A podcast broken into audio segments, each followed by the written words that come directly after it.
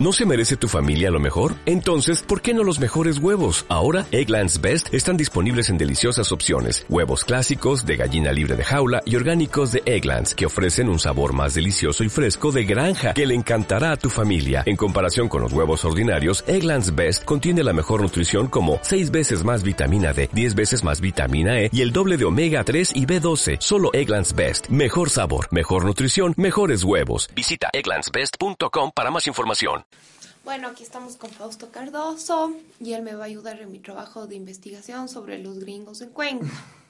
Bienvenido, Fausto. Eh, quisiera como primero preguntarte, ¿por qué crees que se está dando este fenómeno de los gringos en Cuenca en estos últimos, me imagino que son unos ocho años de inmigración? Las consecuencias de una declaratoria de una ciudad como patrimonio de la humanidad pueden ser muy positivas, pero pueden traer sus colas que también nos tienen que hacer pensar en ciertos impactos que eso puede generar. La parte positiva, el lado positivo es el hecho de que, y digamos, y esa es la razón de ser de las declaratorias, ¿no es cierto? Es fortalecer los mecanismos de protección de las ciudades o de los sitios que eventualmente tienen esta, esta este reconocimiento mundial. Y muchas veces eso es, fundamental, es importante porque nos sentimos no solamente enriquecidos en nuestro amor propio, sino también, y creo que es lo más importante, comprometidos en proteger la ciudad. Por lo tanto, em, eh, ese tema es importante, ¿no? El hecho de que eh, haya una renovada actitud de compromiso con la ciudad por un reconocimiento internacional. Ese es el lado bueno de las cosas. El lado que puede ser un poco más preocupante es que si la ciudad no está debidamente eh, estructurada en su forma de responder a ciertos fenómenos que la, que la declaratoria puede generar, en cierta forma la ciudad se nos puede ir de las manos. ¿no? Eh, apenas, apenas se dio la declaratoria, lo que se estimuló un poco más en la ciudad fue la inversión, sobre todo del sector bancario dentro de la ciudad, de la ciudad histórica. La compra de casas para convertirlas en, en empresas eh, o en negocios eh, o en bancos, ¿no? Es lo primero que sucede, ¿no? Porque el sitio histórico se convierte en un sitio privilegiado de visitar, de estar, y por lo tanto eh, hay una inmediata reacción del sector comercial hacia los usos de la ciudad. Cosas que están en cierta manera bien. Está bien que sucedan, pero cada acción de esta naturaleza debe tener un límite. ¿no? los, los usos deben tener un cierto equilibrio dentro de la ciudad histórica y reflejar en la medida de lo posible las formas de vida que se han estado trabajando desde atrás. Yo creo que ese fue un primer impacto que sufrió la ciudad eh, en términos de cambios de uso de suelo que puede ser preocupante cuando la ciudad se, se, declara como patrimonio de la humanidad. No quiero decir que comenzó allí, ya desde antes bancos, instituciones financieras, etc., estaban, estaban eh, consolidando sus actividades dentro de la ciudad histórica. Pero a raíz de la declaratoria, quizás ese fue un factor que aplastó un poquito el acelerador y estos procesos se dieron. Y cuando se da esta declaratoria, es evidente que estimula estos procesos y estos procesos a su vez hacen que los precios del suelo empiecen a subir. Y cuando los precios del suelo suben, las primeras víctimas son los pobladores de recursos económicos más modestos. es decir, la gente de los sectores populares que históricamente ha vivido en la ciudad, incluso pensemos en, si nos remitimos un poco a lo que pasó en los años 50, que la ciudad fue abandonada por los por las familias que tenían eh, una cierta capacidad, un cierto poder económico. Eh, la gran mayoría entró ahí una tendencia de ocupar los ejidos, de ocupar los sectores periféricos de la ciudad, de cambiar su estilo de vida por una vida un poco más bucólica, un poco más de campo, etc. Y se volcó a emplazarse en las zonas ejidales de la ciudad, es decir, fuera de las áreas históricas pero en sitios históricos también, porque los ejidos eran parte de la ciudad histórica, si lo entiendes como un organismo completo. No puedes entender a la ciudad colonial sin los ejidos, porque los ejidos eh, generaban alimentación para la ciudad. Entonces los ejidos empiezan a ser transformados allí y, em, eh, y se implementa o se implanta un nuevo estilo de vida, ¿no es cierto?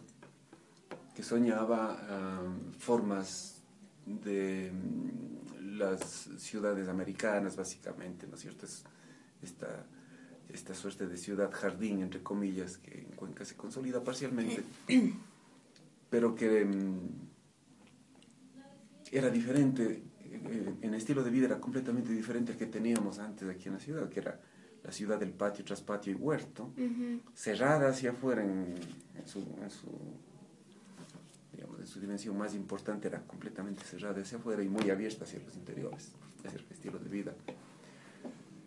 En, eh, cuanto, en cuanto a la arquitectura de las casas coloniales de Cuenca, una de mis preocupaciones más grandes es tanto la ocupación territorial, digamos, de estas casas como la ocupación simbólica que están teniendo este nueve, nuevo grupo de movilidad que son los jubilados gringos en Cuenca. vamos a llegar. Porque, porque mm, a raíz de una serie de gestiones que se hacen desde las instituciones de turismo de Cuenca, particularmente desde la Fundación de Turismo para Cuenca, se comienza a buscar la generación de un renovado interés en la ciudad de Cuenca, ya no solo para visitar. Recordemos que al principio la ciudad era una ciudad de destino muy efímero, de 3, 4, 5 días. Turismo, más que nada. Eso es. Era la ciudad que, buscaba incrementar los niveles de turismo, etc.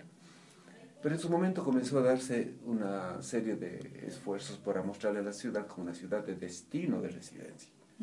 Y ese es un concepto de, de manejo mm, radicalmente diferente frente al turismo. El turismo es aportado por los hoteles, básicamente, y, hubo un crecimiento también en la capacidad hotelera de Cuenca eh, en la década pasada, un crecimiento importante, ¿no es cierto?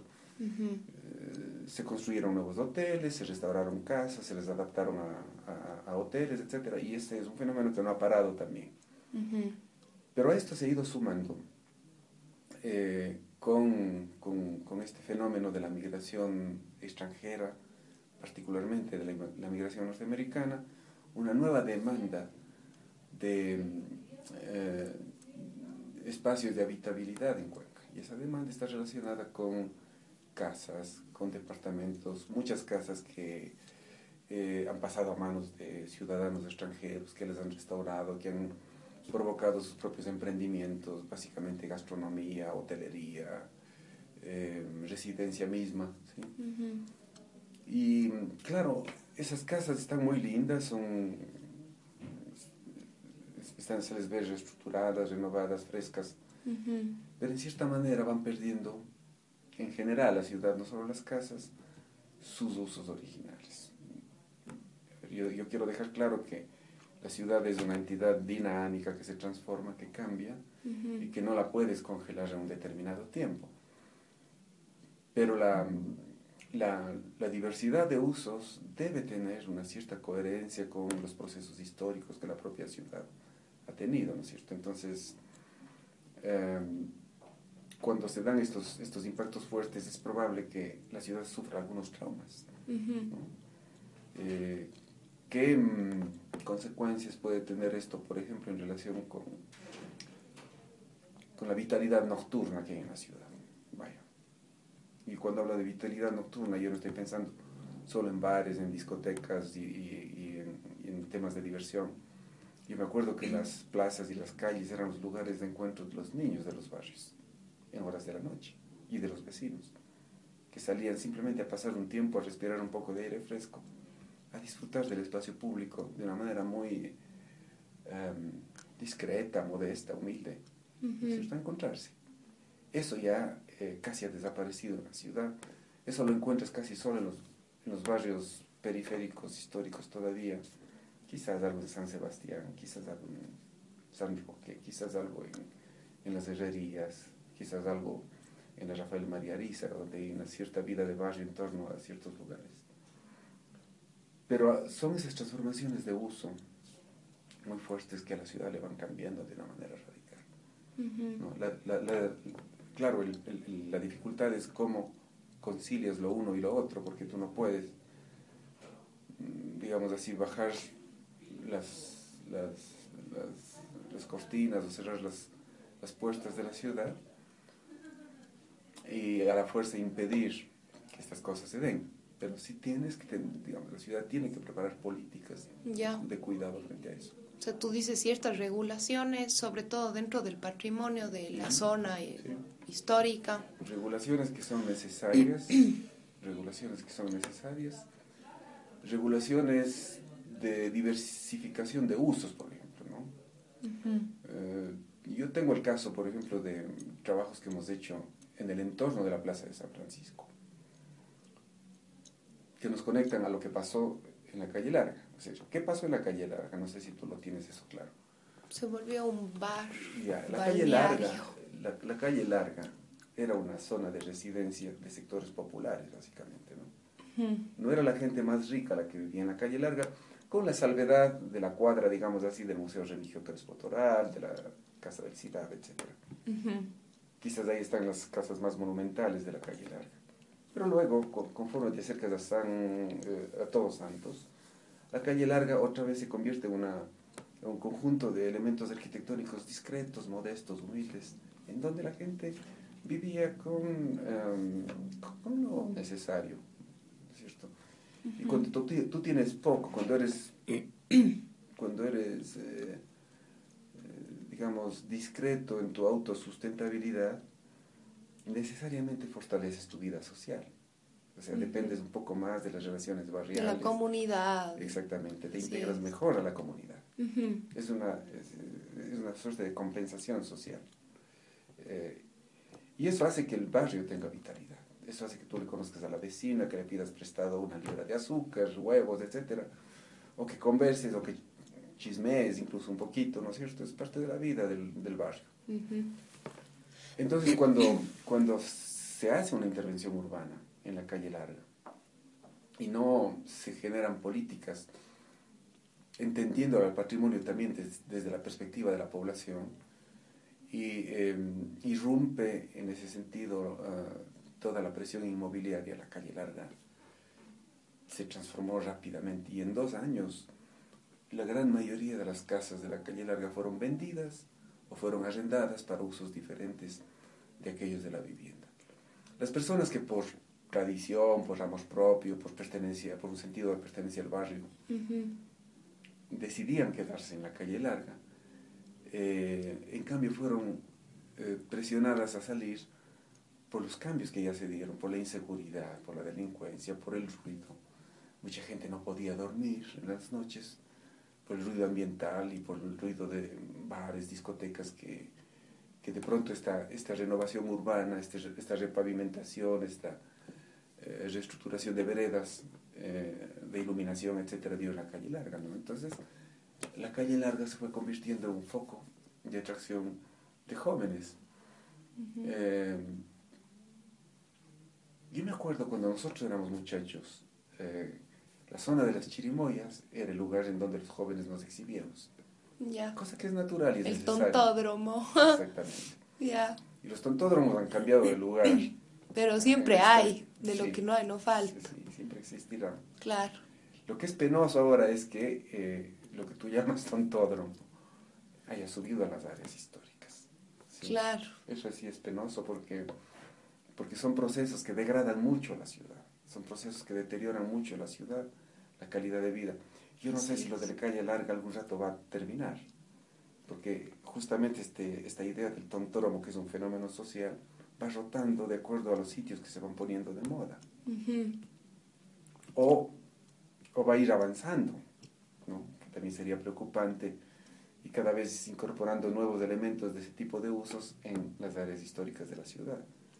Hay ciudades que se han transformado íntegramente en este sentido, por, por ejemplo, comentábamos ayer de Baños de Ambato, ¿no? que perdió toda su noción de ciudad habitable.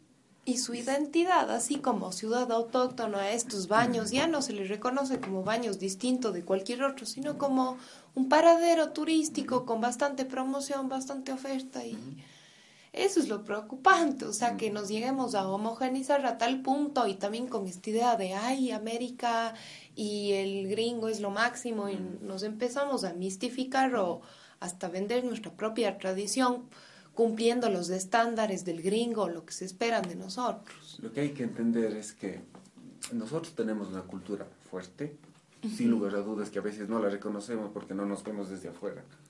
Y es necesario verse de afuera a veces para reconocerse a uno mismo. Tenemos una cultura eh, marcada por eh, elementos materiales e inmateriales que es importante. Tenemos una personalidad propia construida a lo largo de centurias, ¿no? que de pronto es, una, es un escenario que se, le ofrece, que se le ofrece al extranjero con mucha facilidad. Es decir, nos abrimos, nuestra, nuestro espíritu como cuencanos también ha sido histórico y tradicionalmente un espíritu de acogimiento, de apertura, de servicio. ¿no? Eh, todavía se habla de que los cuencanos somos, somos generosos, somos cariñosos, acogedores con el extranjero. Hasta un poco ingenuos. Bastante. y yo no sé eso hasta dónde se va, a, se va a mantener, porque claro, hay gente que empieza a incomodarse ya ¿no? con una presencia excesiva de extranjeros, porque empiezan a ver la presencia del extranjero también no solamente como una oportunidad, que en algunos casos se sigue manteniendo, pero también como con, un poco ya de recelo, de distancia, de, como que eso eh, puede comenzar a generar problemas. Y esos problemas, en el caso de la arquitectura, eh, están relacionados con los costos del, del, suelo, con el costo de los arriendos, ¿no es cierto? Con eh, una hiperpresencia en, en, ciertos espacios que, en los que originalmente eh, digamos, el protagonista fundamental era el cuencano, por ejemplo, todo el mundo cultural, ¿no es cierto? Está sobre todo nutrido de presencias extranjeras y al menos, no sé, puede ser que el cuencano mismo no toma la decisión de ir a ciertas cosas, pero hay menos presencia de los cuencanos en los actos culturales, por ejemplo. Entonces, sin que yo sea un experto y sociólogo en estos temas, yo trato de ver las cosas estrictamente desde el mundo del patrimonio, pero creo que son fenómenos que la antropología, la sociología nos tiene que ayudar a entender y nos tiene que ayudar a dirigir eh, y a conducir políticas, a armar políticas para, digamos, proteger un poco la personalidad de la ciudad, que en el fondo es lo que estamos viviendo. Es, en cierta manera, empezar a matar a la gallina de los huevos de oro. Si buscamos una ciudad con personalidad, con autenticidad y cosas, que no está solamente en la arquitectura, eso es claro, Decía yo hace un momento, podemos tener edificios muy lindos y muy restaurados, pero vivir en una ciudad fantasma, digo, pues, eso podría ser un poco riesgoso, ¿no? Un poco riesgoso para la propia personalidad de la ciudad. Yo te comento que conozco algunas realidades de ciudades, de ciudades a las cuales el, el, el turismo y la presencia de ciudadanos extranjeros se les fue de las manos. Y son desde ejemplos de ciudades que no son tan famosas como San Miguel Allende. Yo conocí San Miguel Allende, no ahora, sino hace 25 años. Y San Miguel Allende en ese momento ya era una ciudad de destino de visitantes extranjeros, un poco diferente al de Cuenca, ¿no? en donde venían, en donde extranjeros de, una, cierta capacidad económica habían comprado las casas y las tenían como casas de vacaciones de, de verano.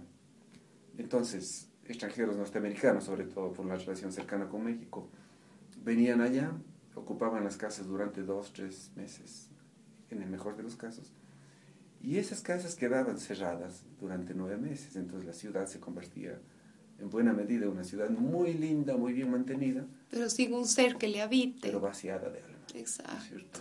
Vaciada de, vaciada, vaciada de contenidos más profundos que van más allá de la arquitectura. Ajá. Y la otra, la otra cara de la medalla es Venecia.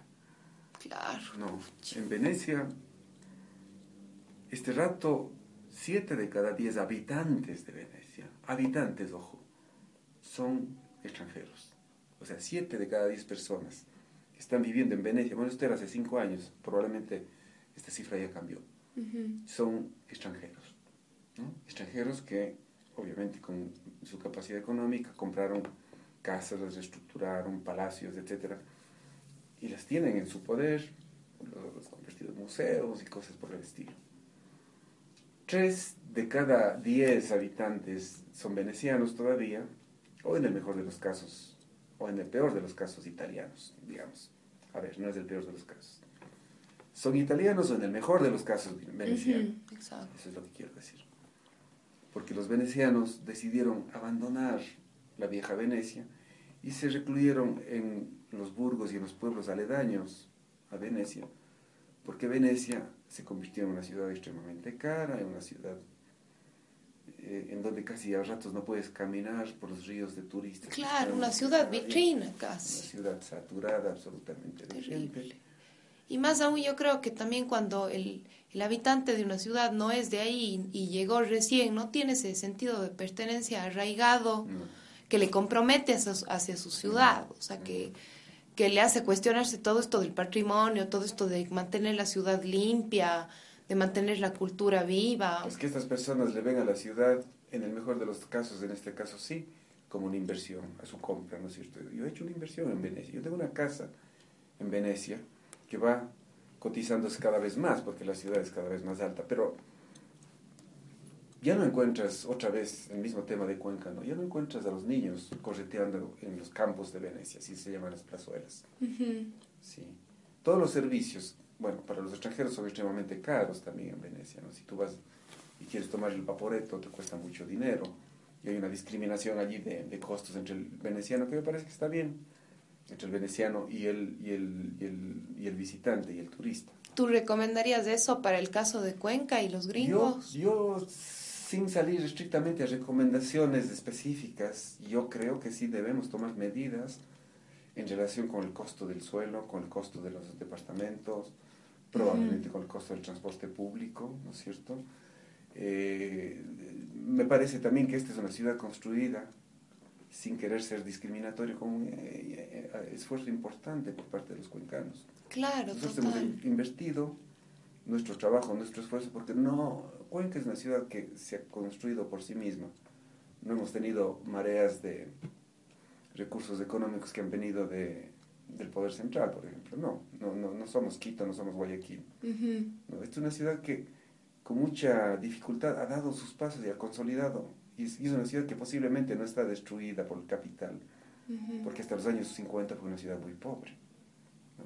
A pesar de todo, fue una ciudad muy pobre, con 4, 5, 10 familias que tenían ciertos recursos económicos, pero la integralidad, integralidad de, la, de la comunidad, de la población, era en general pobre. Tenía una vida humilde, modesta, discreta.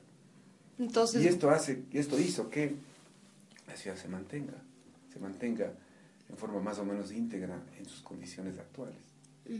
Hay un profesor mm, importante que decía que hay dos riesgos que hay dos situaciones económicas muy riesgosas para la conservación del patrimonio. La una es cuando no tienes plata, cuando no tienes dinero para hacer trabajos mínimos de mantenimiento, y de hecho hemos encontrado situaciones como estas en Cuenca, en San Roque, por ejemplo. Acabamos de hacer un trabajo de recuperación de 25 casas con acciones simplemente de mantenimiento, sin la pretensión de hacer trabajos de restauración el mantenimiento hace que mejores las cubiertas, que, tenga, que mejore un poquito la calidad de vida y que la gente sienta que sus casas son importantes y que alguien desde afuera les apoya a recuperar. Pero ellos no podían hacerlo esto por sí solos, entonces hubo que hacer toda una estructura organizacional dentro de la universidad con una cierta visión de cosas que nos permita recuperar esas casas y darles eh, recuperar viejas puertas, recuperar cubiertas, estructuras interiores, eh, algunos espacios, volverle a empañetar con el guano de caballo, ¿no? ese es otro tema que estamos perdiendo, es tecnologías. Y este rato la gente, si tú visitas y las entrevistas, probablemente sería una buena experiencia, te vas a dar cuenta que, que ese es un factor que les empuja a ellos a quedarse en el barrio, a mantenerse en sus casas, a no vender sus casas. Pero por un lado entonces está la pobreza, ¿no es cierto? Ellos, muchos de ellos estaban tentados y de hecho en algunos casos las casas ya, han cambiado de dueños, las casas eh, han cambiado de usos, ¿sí? pero en estos barrios populares todavía se mantiene la personalidad hasta, un cierto punto. El otro extremo es que exista demasiado dinero.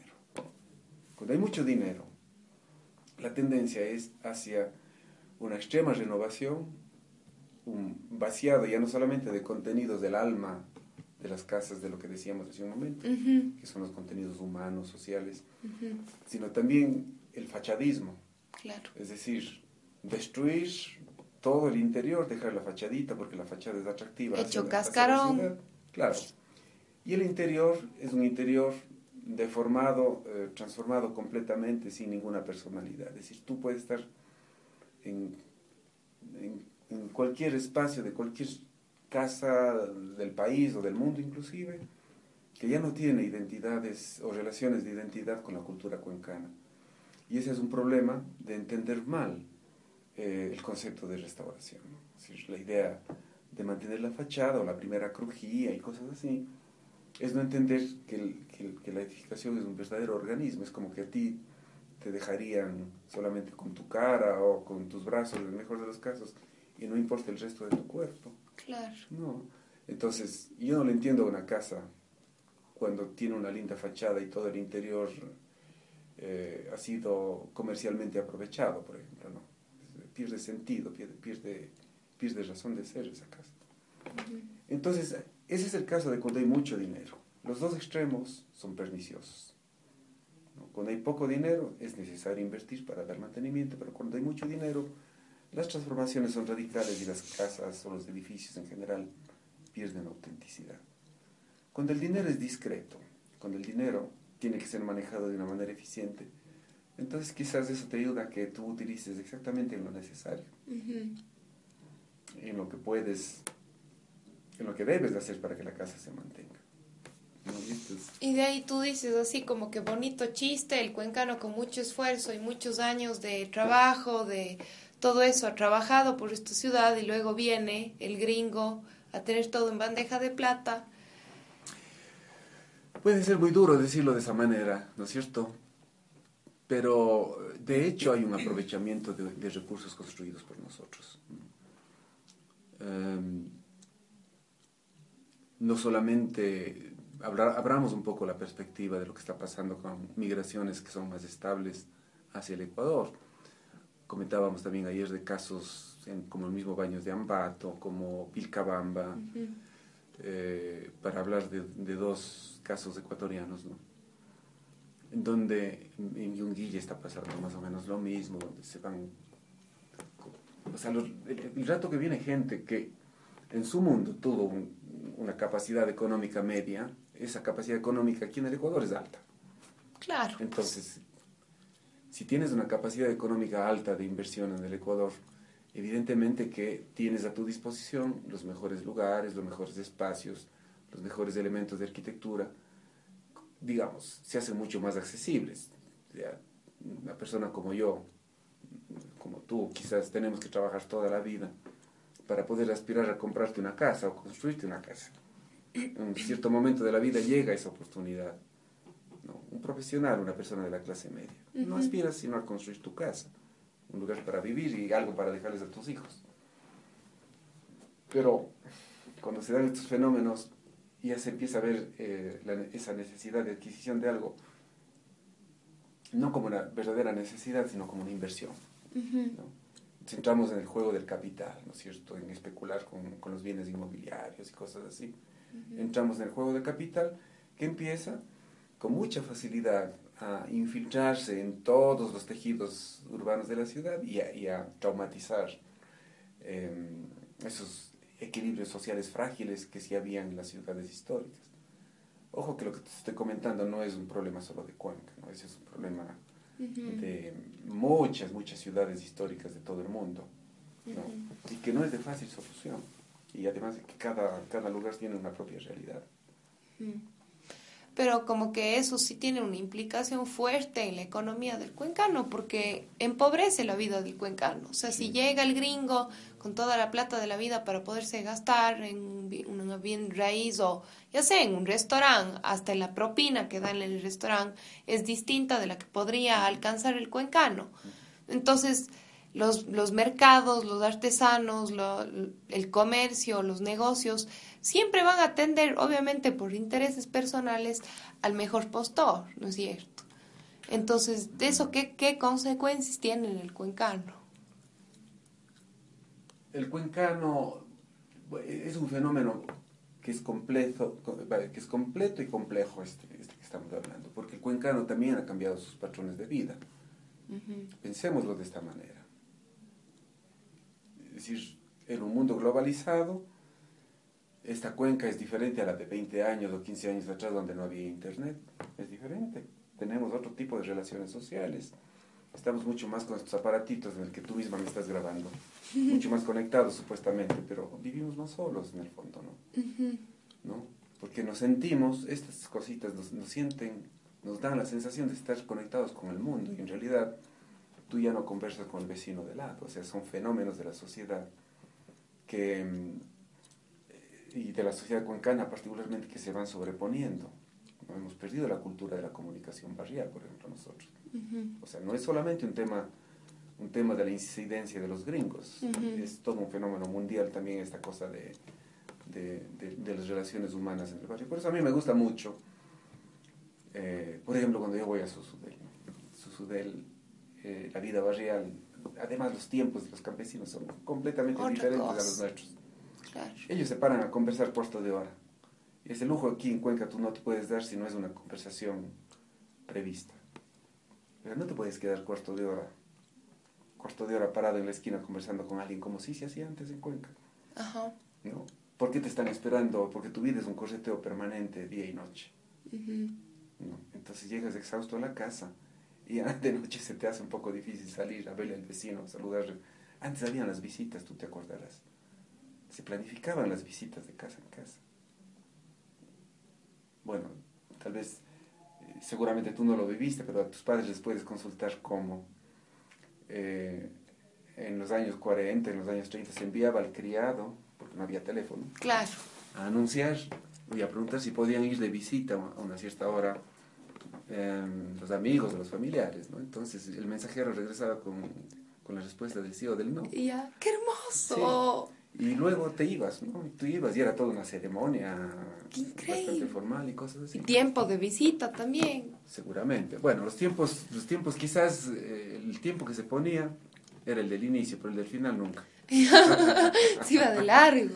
Voy a, través, voy a partir de las 8 más o menos. Qué bacán. Pero ponderadamente, digamos que una visita no, debería durar más de dos horas, ¿no? depende de cómo te conectabas. De cómo te conectabas a la visita. Bueno, pero... no, pero te digo, esas estructuras que yo, bueno, no vamos a renegar de estas cosas, ¿no? Que nos permiten con un golpe de teléfono preguntar si te voy a visitar o no. El hecho es que ya no lo hacemos. Así es. El hecho es que eh, es una acción cada vez más, uh, ¿cómo decirte? Que, que, demanda de una mayor, cada vez de una mayor decisión para realmente hacer algo en sociedad, en, comunicación colectiva. Entonces también hay que pensar que nosotros estamos cambiando nuestros patrones y que a, partir de eso generamos un terreno propicio para que las cosas en la ciudad vayan cambiando. Entonces es una suma de fenómenos desde mi punto de vista también y probablemente hay otros, ¿no? Hay otros que siguen. La propia promoción turística de la ciudad, el hecho de que permanentemente nos están dando premios por todo. Este rato eh, somos el mejor sitio del mundo en ecoturismo, que somos el mejor sitio de acogida para los ancianos, de que somos, eh, bueno, una cantidad de, de, premios que te salen en publicaciones, muchas de ellas hasta de dudoso impacto, pero que, pero que con el fenómeno de Internet genera una expectativa enorme sobre la ciudad, o de dudosa seriedad, quiero decir, ¿no? Y que la gente que vive en el Internet se conecte y dice, bueno, yo y, y me voy a Cuenca, ¿no es cierto? Y me voy a Cuenca. Ese espíritu aventurero se conecta. ¿Y tú crees que vienen a Cuenca por decir Cuenca en sí, específicamente Cuenca, sus atributos, sus cualidades, o vienen a Cuenca debido a que cumple con ciertos parámetros de lo que necesita el jubilado ahora? yo creo que vienen a Cuenca porque descubrieron un, un espacio de una gran confortabilidad para vivir con muy, muy pocos gastos económicos. Que además es un lugar bello, sin lugar a dudas, es parte del confort, la belleza, ¿no es cierto? La, la propia calidez de la sociedad cuencana, em, el bajo costo, el bajo costo del acceso a un departamento. Y yo te hago la, y te cuento lo siguiente que me comentaba precisamente hace tres o cuatro días un investigador de, de la Universidad de Cuenca. Me decía, yo le preguntaba, ¿qué pasa con, porque yo tengo la misma preocupación, qué pasa con el costo del suelo? ¿Cuánto el, el, el, extranjero que viene acá, no hablemos solo del gringo, porque vienen también italianos, ahora con, con, con, el tema del Prometeo vienen españoles, vienen una cantidad de gente. ¿Cuánto el, el extranjero invierte? ¿Cómo, ¿Cómo dinamiza la economía de las... Dice cada vez menos. Al principio los extranjeros venían y compraban casas ¿no? Compraban y, bueno, se gastaban en, en arreglar y cosas así. Dice ahora un poco menos. Porque se dieron cuenta de que si ellos venden su casa en los Estados Unidos y por esa venta de su casa recibieron 200 mil dólares, 250, 300 mil dólares, que no es tanto allá, ¿no? Y vienen acá y ese dinero, y con esos 300 mil dólares, supongamos que sea lo único que tienen, que no es, muchas veces tienen pensiones y cosas así, invierten por ejemplo, en una cooperativa. Y esa cooperativa les da intereses que están alrededor del 10%, es decir, tienes 20 mil dólares solamente de intereses, digamos así, es un dinero que no trabaja, al que no le haces trabajar directamente, sino a través del sistema de bancos o, cooperativas.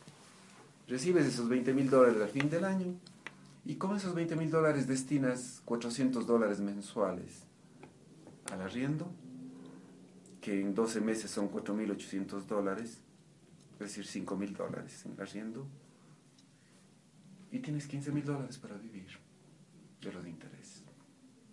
Entonces vienes, tienes servicios de salud buenos, pero que se están encareciendo para nosotros también. Cada vez es más caro el sistema de salud. Pero para el extranjero creo yo que siguen siendo bajos. Entonces,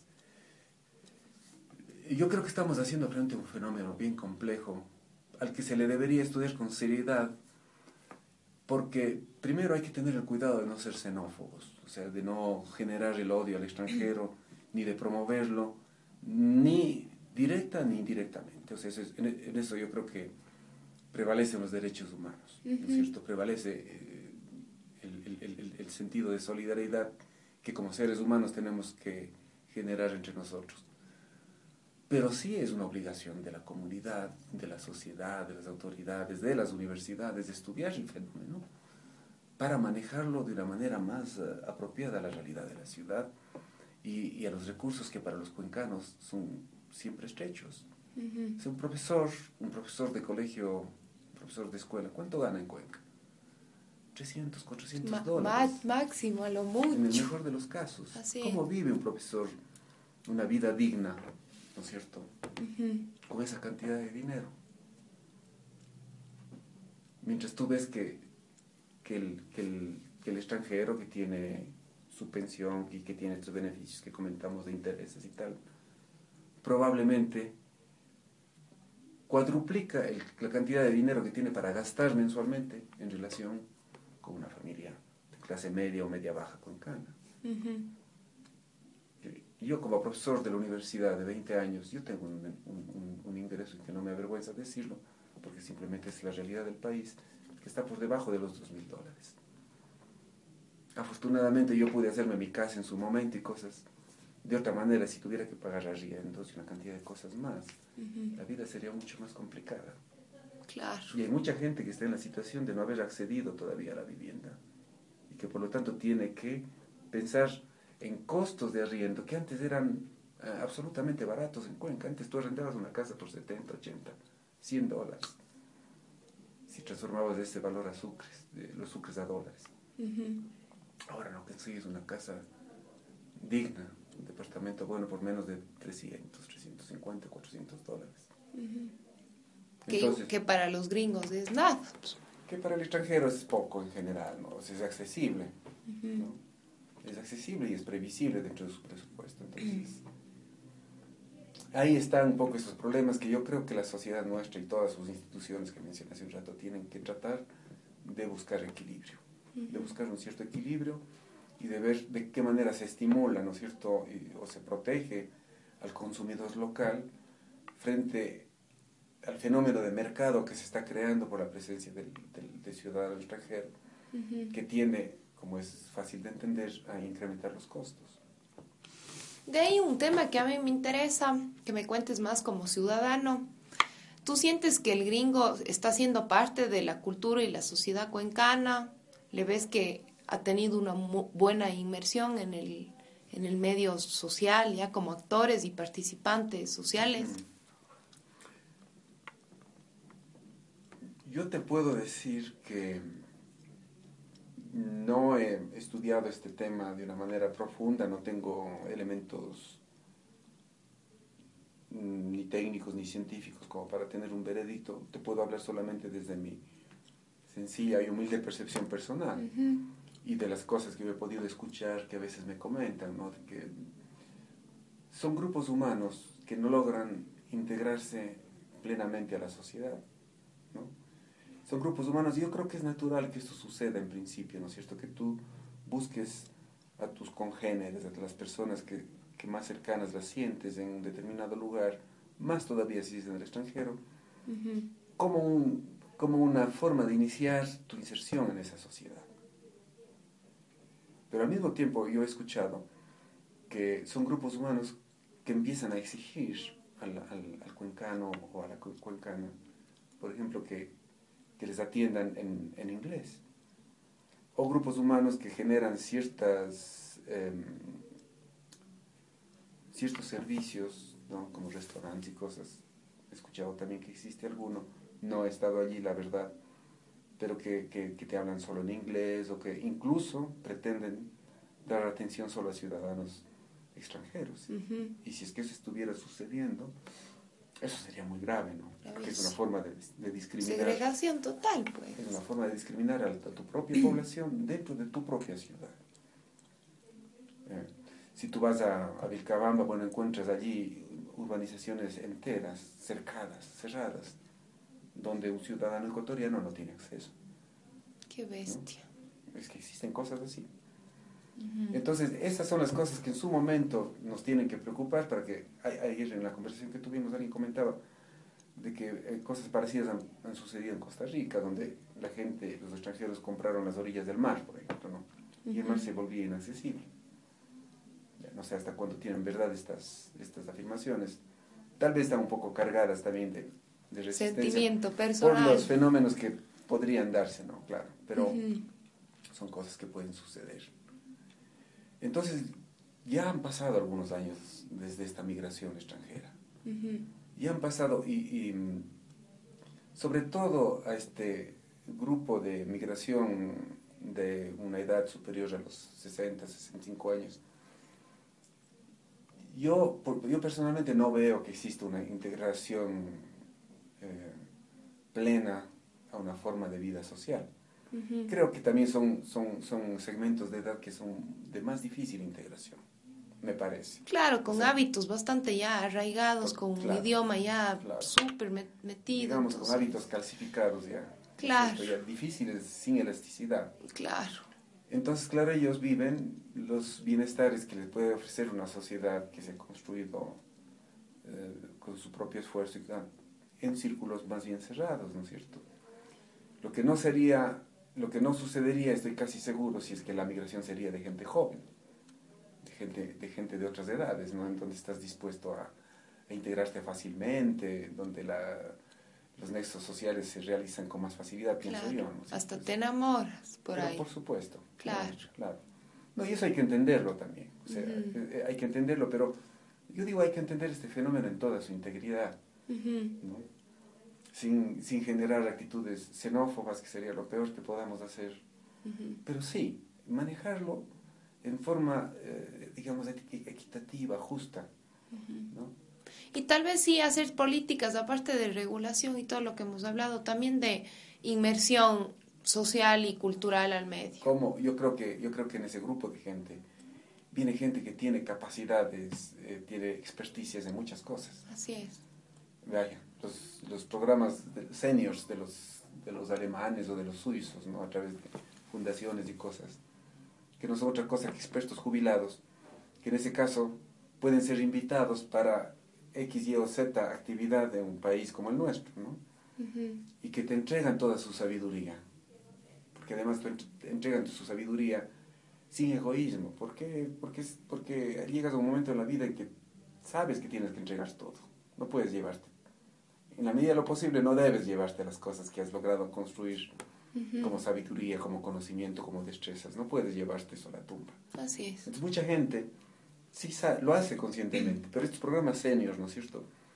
Que, que tienen el auspicio de fundaciones y cosas, en este sentido son muy exitosos porque te promueven, te estimulan una serie de, em, de procesos de desarrollo social importantes. Vaya, se me ocurre el caso del salinerito. El salinerito nace de un programa, no sé si es de una persona que viene dentro de un programa de esa naturaleza, pero de hecho es un extranjero que vino a una comunidad, que se interesó, se interesó por una comunidad, se integró plenamente a esa comunidad y generó un sistema de producción de alimentos extraordinario.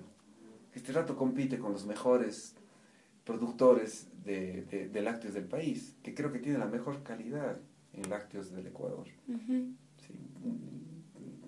Esa es transmisión de sabidurías y conocimientos. Sí, Entonces, yo creo que de esta gente hay mucha que tiene seguramente eso. Sí.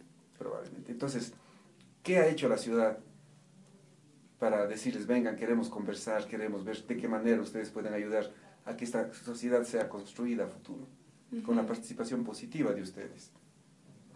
No he hecho nada. O sea, creo que debemos, aunque pueda sonar un poco duro este término, ¿no es cierto?, evitar una presencia parasitaria en la sociedad y más bien hacer que ellos se integren positivamente, favorablemente, ¿no es cierto? No sé si es a través de, instituciones de, formación media, seguramente hay buenos carpinteros, hay buenos soldadores, yo no sé si los profesionales, si es un rango de, de nivel social profesional el que viene, si estuvieran ellos, probablemente las universidades podrían invitarles a que den charlas, cosas así, ¿no? A que compartan sus experiencias, pero yo creo que son una presencia humana importante uh, frente a la cual la sociedad debe tener también ciertas políticas de actuación. totalmente. Entonces es lo, que, es, es, lo que puedo opinar sobre este fenómeno, que es un fenómeno también para nosotros nuevo, ¿no? Yo creo que, está, creo que hay un proceso de construcción de opinión pública en este momento sobre este tema, que no es fácil, que no es fácil porque estás al límite, como me decía mi hijo ayer cuando conversaba con él, te mueves en un hilo muy fino en donde estás al límite de caer en una situación de, de, rechazo al prójimo que se llama xenofobia, por el hecho de ser extranjero, obviamente. Es que también por otro lado yo sí he notado que hay una falta de, de esfuerzo, de integración, o sea, de ganas por parte del gringo de ser parte de la cultura, o sea, no ni siquiera se hace el esfuerzo del idioma que se supone debería ser el primer paso hacia un approach a la comunidad. Por ejemplo, nosotros deberíamos saber qué tipo de ciudadano está viviendo, de qué segmento social, con qué grado de formación está viniendo, porque yo estoy seguro de que si, si es que el ciudadano que viene acá, no puedes exigir que todos sean profesores universitarios, de hecho, no es así, es cierto?